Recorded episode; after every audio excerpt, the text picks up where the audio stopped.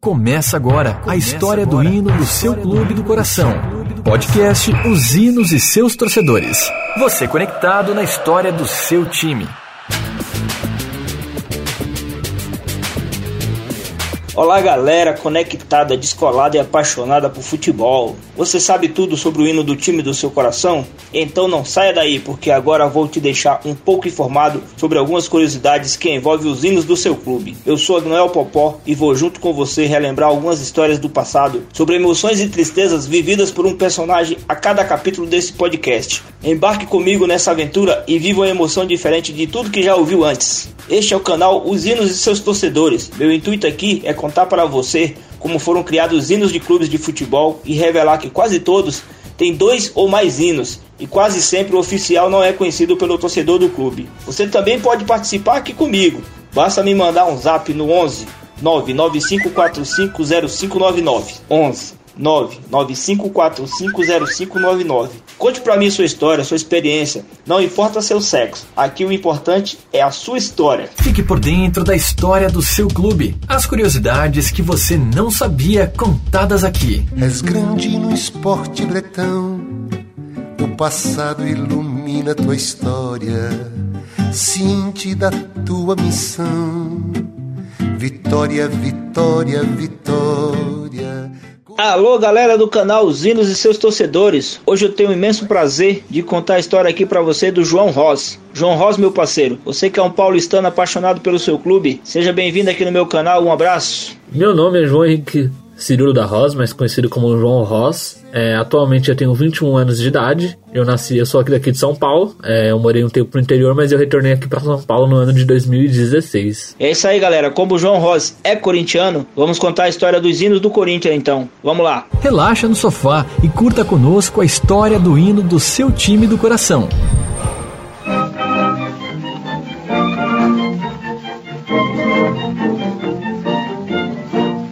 O hino antigo do Corinthians, que quase ninguém conhece, foi composto em 1930.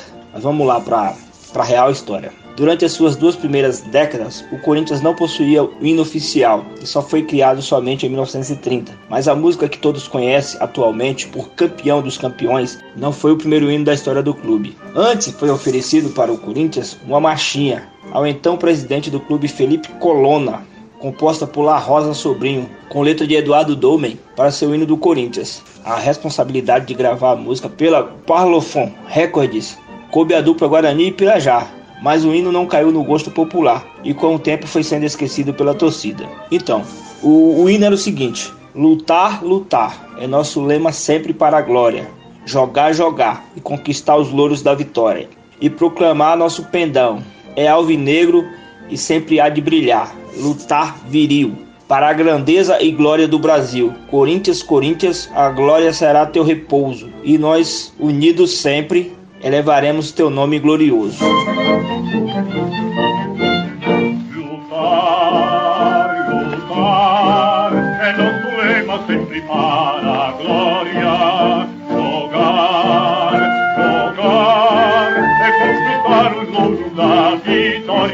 Vitória, proclamar nosso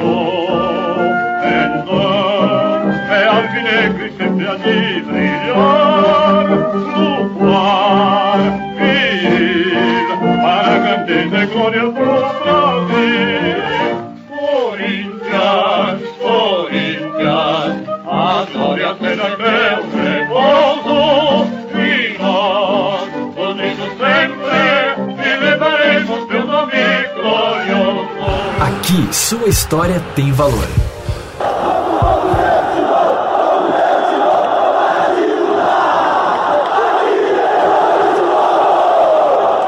Quando ouviu o hino pela primeira vez? Cara, é uma pergunta muito difícil, porque como minha família inteira é corintiana, é, eu já nasci, tipo, eu saí do hospital com camiseta do Corinthians, então é, é bem complicado. Eu acho que da barriga da minha mãe, saindo ali no hospital, eu já, eu já tava ouvindo, então eu acho que não teve um momento exato, assim, que eu lembro que eu ouvi o, o hino do, do Corinthians que eu falei, que eu senti aquela, aquela vibração, porque é, já tava no sangue, então desde sempre eu ouvi, cantei, canto até hoje, então é, não sei exatamente quando foi esse momento, mas provavelmente foi bem cedo. Este é o podcast Os Hinos e seus torcedores. Seus torcedores.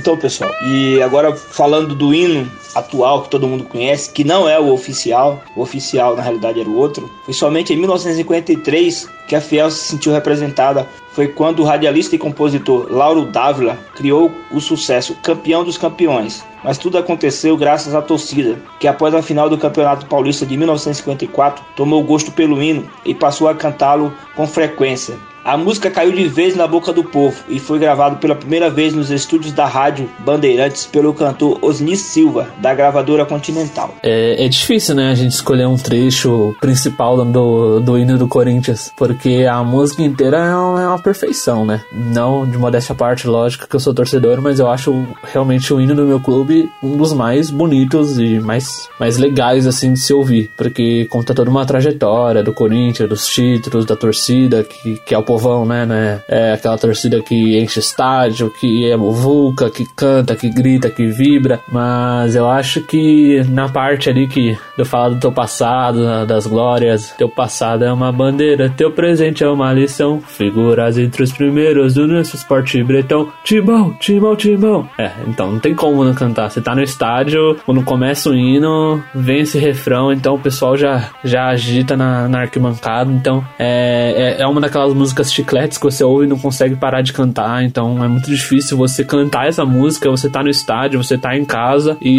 ficar parado. Então acho que essa parte para mim com certeza é a que mais me toca. Então é como a gente sempre fala, né? O hino oficial não cai no gosto da, da torcida, a torcida não canta esses hinos no estádio, e aí começa a cantar o outro hino que foi composto depois e acaba virando o hino oficial do clube muitas pessoas nem sabem. Um gol inesquecível. Gol inesquecível, não tem como não lembrar do Ronaldo contra o Santos na final da Copa do Brasil. Aquele gol foi memorável, porque o, o, o Ronaldo ele já tinha conquistado tudo na carreira dele, ele já tinha feito tudo, ele não precisava provar mais nada para ninguém. Ele claramente estava jogando acima do peso e mesmo assim estava jogando muita bola, mu muita bola mesmo. Então aquele jogo contra o Santos, uma final, tava 2 a 1 um, se não me engano, o Santos tava pressionando. O Elias rola a bola para ele, ele dá um corte de letra no triguinho e manda uma cobertura em cima do Fábio Costa, em plena Vila Belmiro, que aquilo não, não é um gol, é uma obra de arte. Esse gol do Ronaldo tem que ser preservado, já ganhou inúmeras estatuetas, mas tem que ser preservado por toda a eternidade, porque você vê a calma do cara, a calma do jogador, um cara que é vitorioso, que conquistou inúmeras situações, passou por inúmeras situações, e ele chega com a tranquilidade total no Corinthians camisa 9 e manda um cortinho e uma coberturinha em cima do Fábio Costa em plena Vila Belmiro. É gênio, gênio para mim. Acho que foi o gol mais lindo que eu já vi de um, de um jogador do meu time, com certeza. Disparado. Então vamos lá pro hino original. Original não, é? Conhecido por quase todo corintiano e até pelas torcidas rivais. Salve o Corinthians, o campeão dos campeões, eternamente dentro dos nossos corações. Um título para a história. Não tem como não falar daquele ano em que o Ronaldo veio pro Corinthians. Aquele campeonato da Copa do Brasil, aquele campeonato paulista de 2009. É, o time acabou de. Eu sofri muito com a queda, foi quando eu realmente virei apaixonado pelo Corinthians em 2008. Aí veio 2009, veio o título do, do Campeonato Paulista, o título da Copa do Brasil. O Ronaldo sem esperança nenhuma, ninguém acreditava acreditando nele. O cara veio, jogou demais. Não que ele tinha que ter provado alguma coisa para alguém, mas aquele título realmente acho que da Copa do Brasil foi sensacional. Tudo que envolveu é, aquela partida com o Internacional, é, os dirigentes do Inter falando sobre o DVD, sobre a, os erros de arbitragem que aconteceram no passado. É, foi tudo uma explosão de emoção ali, porque realmente depois de um ano tão sofrido, a gente, um ano depois, conseguir ganhar o Campeonato Paulista, depois em seguida ganhar a Copa do Brasil com o Ronaldo jogando muito muito. Eu acho que para mim aquele título me marcou mais por conta disso. Aqueles 2 a 0 no Pacaembu que o Ronaldo dá um corte seco no zagueiro do Internacional e bate no canto esquerdo, para mim é, é, genial. Então, com certeza, hoje, óbvio que tem os títulos de Libertadores, de Mundial, que realmente eu acho que são demais, sensacional. Algo que a gente, o torcedor corintiano esperou muito, mas para mim, esses títulos marcaram mais por toda aquela trajetória que a gente teve da Série B, do que a gente sofreu, do que a gente passou. Então, pela superação, acho que com certeza esse foi o título que mais me marcou. Salve o Corinthians de tradições e glórias mil. Tu és o orgulho dos desportistas do Brasil. O presente é uma lição. Figura entre os primeiros, do nosso esporte bretão. Um ídolo. Vou falar até um jogador um tanto quanto polêmico, que a parte da torcida gosta, a parte da torcida não gosta. É, alguns podem até ridicularizar, mas, cara, eu gostava muito do, do Romero. A trajetória que ele teve no Corinthians foi incrível. É, ele chegou em dois, 2014 totalmente desacreditado, veio do Paraguai. A gente tinha uma impressão sobre ele, a gente tava errado, a gente tinha que dar uma, uma chance para ele, para ele provar o valor. Sempre muito criticado, falando que ele não tinha talento, que ele não, não conseguia jogar bola bola. E cara, pensa num paraguaio que suava a camisa, que você pode estar, tá, se faltava técnica, ele compensava na raça, porque o paraguaio jogava demais ele corria de ponta a ponta. Você pode ver quando o Corinthians está perdendo, ou, ou, é clássico, o, o garoto Chernobyl ele se desespera. Ele, ele vai para cima, ele arranca, ele faz falta, ele, ele se envolve com, com o torcedor. Você pode ver que no estádio o torcedor adora o Romero, adora o jogador que vai dar carrinho, que puxa a camisa, que luta até o fim, que não desiste, que dá realmente 100% de si dentro de campo. Mesmo com tudo isso, ele realmente tinha uma técnica que eu acho que as pessoas não viam. Até hoje ele é o artilheiro da Arena Corinthians, se eu não me engano ele ainda é. O João não conseguiu passar ele ainda. Aquele ano de 2017, ele jogou muita bola. Em 2016 ele já tinha jogado uma bela temporada, mas em 2017 ele comeu a bola, ele jogou muita bola. E para mim ele era, era, um jogador xodó. Eu, eu gostava muito. É, teve aquela leva de jogadores que veio pro Corinthians, Marlone, Giovanni Augusto, Guilherme, todas essas tranqueiras aí que o Corinthians gastou milhões e milhões e não tinham 40, 30% da vontade do Romero tinha em jogar no Corinthians. Corinthians grande, sempre altaneiro, és do Brasil o clube mais brasileiro. Então é isso aí, galera. Esse é o hino que todos conhecem, né? Um gol inesquecível. Gol inesquecível, não tem como não lembrar do Ronaldo contra o Santos na final da Copa do Brasil. O Elias rola a bola para ele, ele dá um corte de letra no triguinho e manda uma cobertura em cima do Fábio Costa, em plena Vila Belmiro, que aquilo não, não é um gol, é uma obra de arte. Esse gol do Ronaldo tem que ser preservado, já ganhou inúmeras estatuetas, mas tem que ser preservado por toda a eternidade. Gênio, gênio, para mim, acho que foi o gol mais lindo que eu já vi de um, de um jogador do meu time, com certeza. Um desafeto. Um treinador que eu acho que não jamais devia ter vindo pro Corinthians foi o Cristóvão Borges. Eu não sei o que, que tinha na cabeça da, da diretoria quando o Tite deixa o Corinthians em 2016 para assumir a seleção brasileira. Ele me traz o Cristóvão Borges, que tinha ido mal no Flamengo, tinha ido mal no Vasco, não tinha feito um bom trabalho em nenhum clube. Cara, não tem como não falar do Alexandre Pato, cara. Porque, se eu não me engano, foi uma das contratações mais caras da história é, para um clube brasileiro. Ele gerou muita expectativa na torcida do Corinthians, se eu não me engano, foram 15 milhões de euros. O Corinthians tinha acabado de ser campeão da Libertadores. Ele tava com um time redondo para ele jogar. Ele não tava lesionado, ele tava bem fisicamente, totalmente recuperado. E ele é muito. Ele, pelo menos no Corinthians, foi muito displicente. Porque ao contrário contrário do. Vou até citar o caso do Romero aqui de novo. Ao contrário do Romero, você viu o Pato, ele parecia que tava destilando em campo tava passeando. O time tava perdendo, para ele tava bom, tava empatando, tava bom. Com certeza, aquele pênalti que ele perdeu contra o Grêmio na, nas quartas finais da Copa do Brasil de 2013 foi a gota d'água. O melhor conteúdo em áudio sobre hinos de futebol tá aqui. Salve o Corinthians!